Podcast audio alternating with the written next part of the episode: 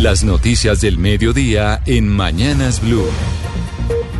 Como siempre, a esta hora nos conectamos con el servicio informativo de Blue Radio para hacer un paneo rápidamente de las noticias más importantes que hay en Colombia y en el mundo. Y a la cabeza está don Leonardo Sierra. Muy buenas tardes. Buenas tardes, Camila, para usted y para todos los oyentes de Blue Radio. Y pues a esta hora avanzan esos retiros espirituales del partido de gobierno, también con miembros del gobierno, frente al tema de las reformas que serán radicadas este año en el Congreso de la República.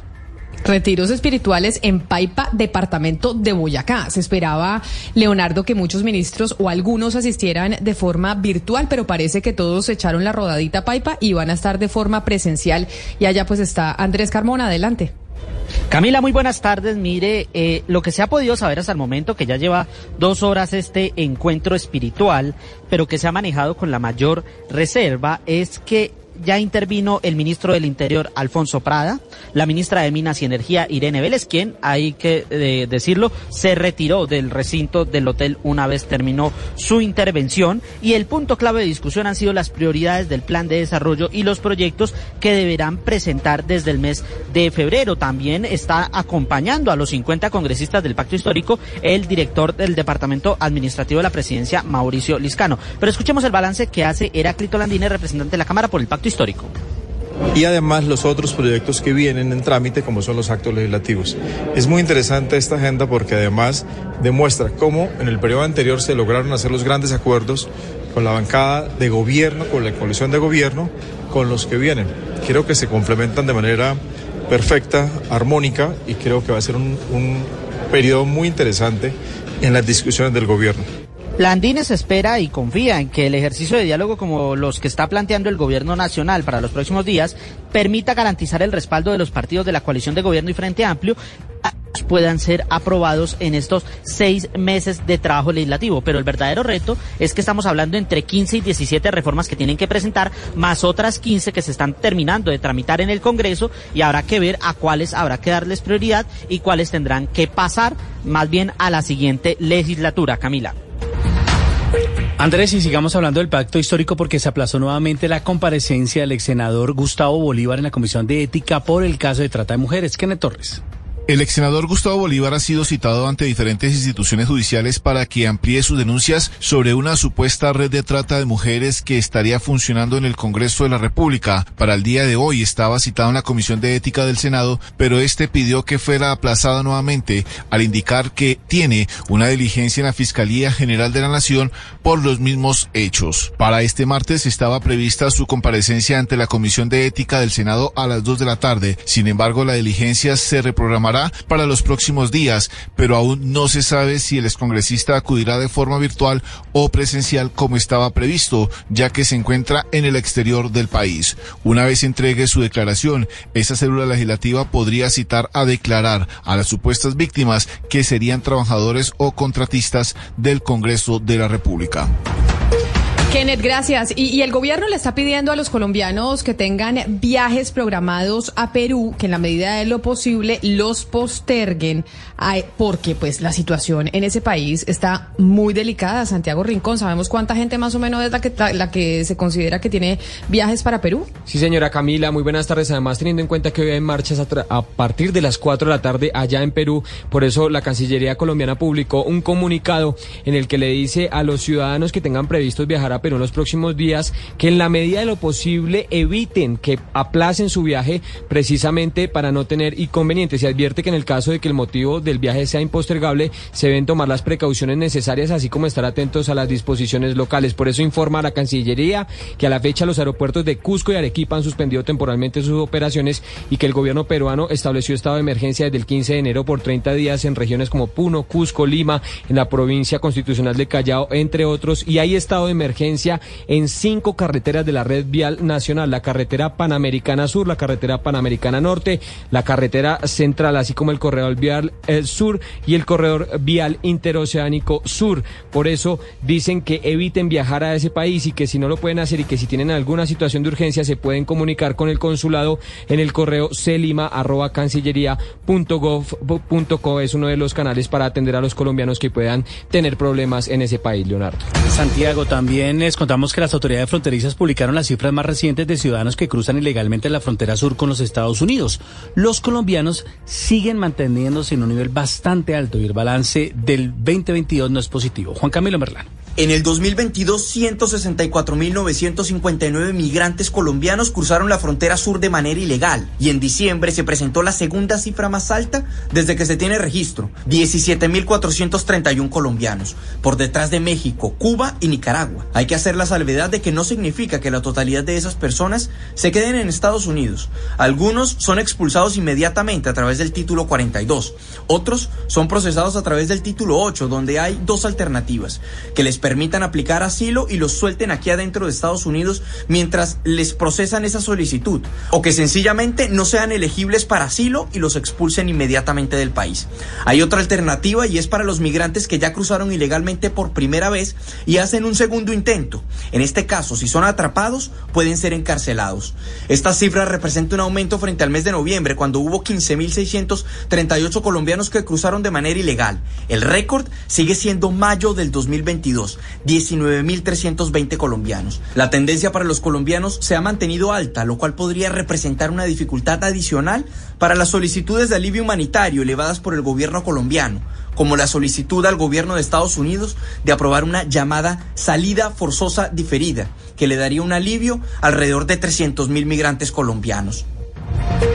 Gracias Juan Camilo y pilas, mucha atención porque la otra semana es el día sin carro y sin moto, por eso los conductores de los vehículos con placas terminadas en 6 al 0 solo podrán sacar sus vehículos un día, Felipe García.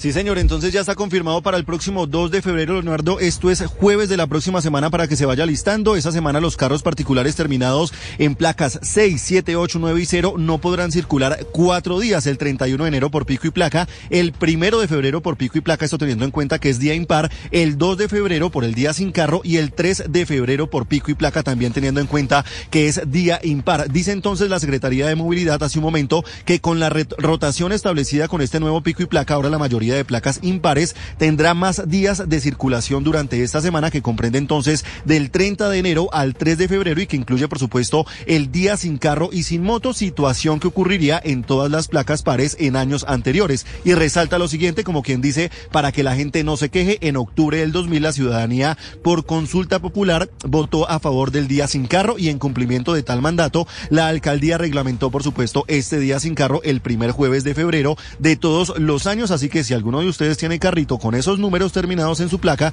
alístese para coger bus, moto, patineta o irse a pie para el trabajo.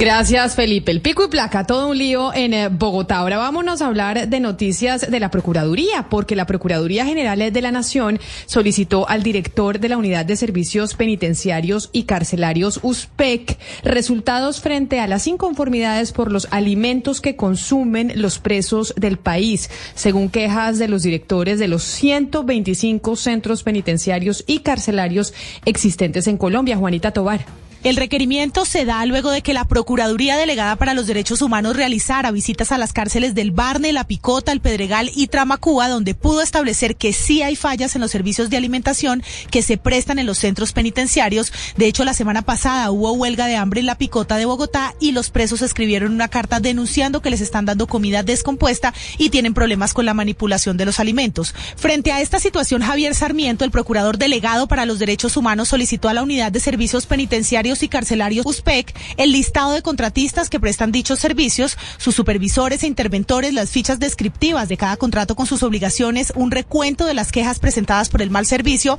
y los informes de interventoría sobre las sanciones impuestas hasta el momento. Y con esta información el Ministerio Público enfrentará a evaluar qué acciones tomará frente a dicha problemática.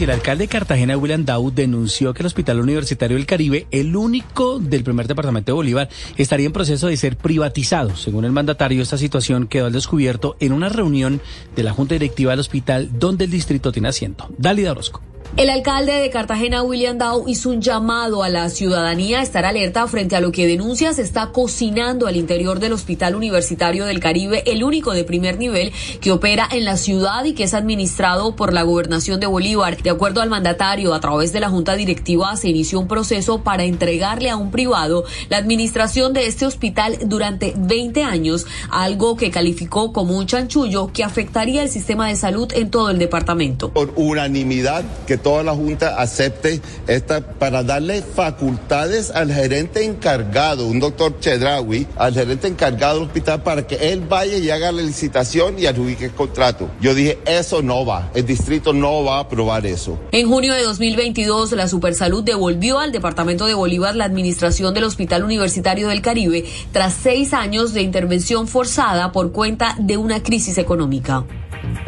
Aquí continuamos con la información en Mañanas Blue y hablemos de una controversia que ha generado el alcalde de Cali, Jorge Iván Ospina, con una propuesta para regular los piques ilegales. Ospina le está proponiendo a los motociclistas interesados en hacer carreras y acrobacias de manera organizada y en lugares seguros. Lo que dice el alcalde es que pues no se tomen vías como la avenida Circunvalar. Esta propuesta, pues claro, ya tiene algunos opositores. Lina Vera.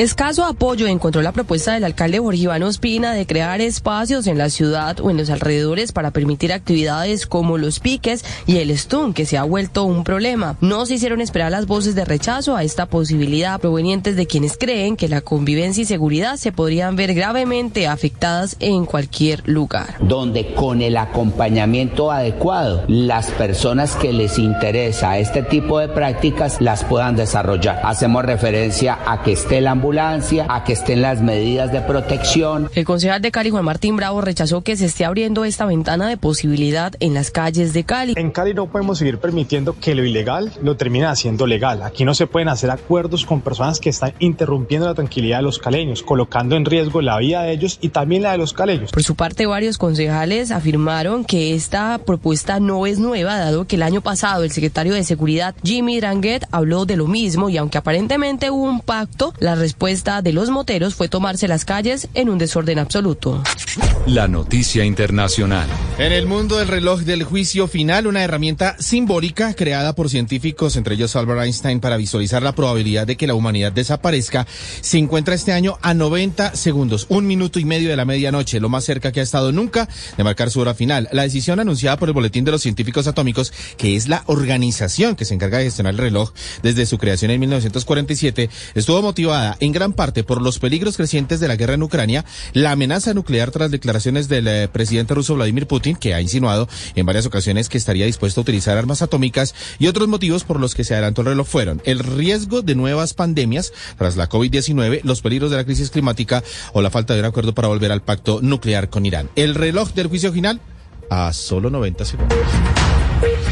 La noticia internacional también nos llega desde los Estados Unidos porque un juez federal de Miami fijó una millonaria indemnización para un venezolano exiliado en Estados Unidos que demandó a Nicolás Maduro y a otros miembros del poder civil y además poder militar. El juez Federico Moreno determinó que el abogado Carlos Marrón, quien estuvo detenido 878 días y alega haber sido torturado durante su cautiverio en Venezuela, su esposa y sus dos hijos menores deben ser compensados con 153 millones de dólares. La noticia deportiva. La noticia deportiva llega hasta ahora desde la ciudad de Medellín, donde Nacional ha confirmado su sexto refuerzo para la temporada que comienza el día de hoy.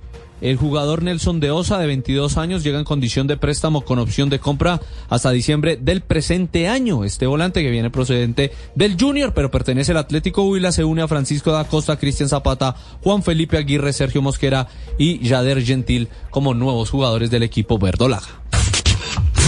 Las principales tendencias en redes sociales. A esta hora, con más de 100.000 búsquedas en, en Google y 14.000 trinos, sigue en primer lugar de tendencias el nombre de Valentina Tres Palacios. La DJ de 23 años fue asesinada y arrojada a un contenedor de basura en la localidad de Fontibón, al occidente de Bogotá. En el último video de la mujer, esta aparece junto a su novio, identificado como John Paulos, un ciudadano norteamericano que salió del país en las últimas horas. Por su parte, la Policía Metropolitana de Bogotá ofreció hasta 20 millones de recompensa por información información que lleva a la captura de los responsables. Boombox.